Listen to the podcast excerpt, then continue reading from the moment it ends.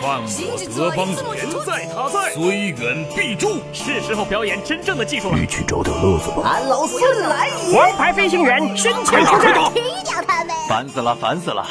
我的观点是：资讯万里挑一，科技择优而用。欢迎收听今天的科技大乱斗。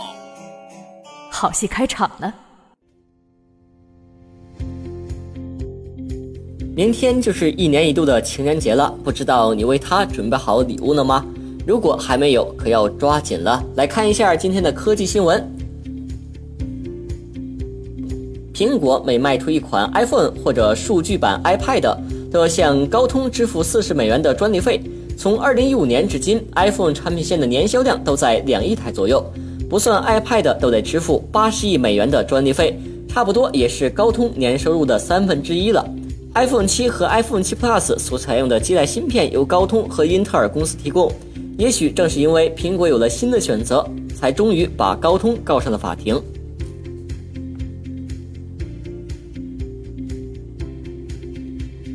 运营商推出无限流量套餐之后，如果对速度限制，就太没有什么意思了。经过多年准备，现在美国运营商 Verizon 推出了自家的无线数据流量套餐，号称美的最强无线流量套餐。看起来还是比较有诚意的，但费用并不便宜。套餐每月费用折合人民币约六百八十元，速度上不会限制，四 G LTE 数据流量，热点随便使用。大家觉得怎么样呢？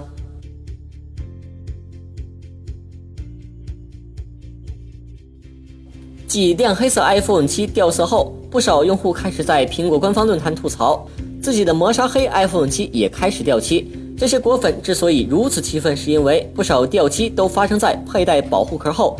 对于这样的情况，苹果零售店客服表示，掉漆是工艺所致，而不是技术缺陷。随着时间推移，出现掉漆也是没法避免的。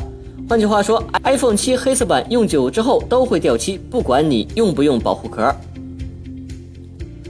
小米掀起的互联网模式颠覆了手机行业，抢购模式让黄牛大发横财。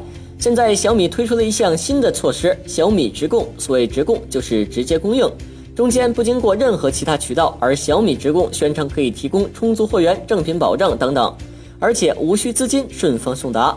目前小米直供还处于内测阶段，任何人都能申请参加，以官方推销员的身份卖小米手机。以上是今天的新闻，我们明天见。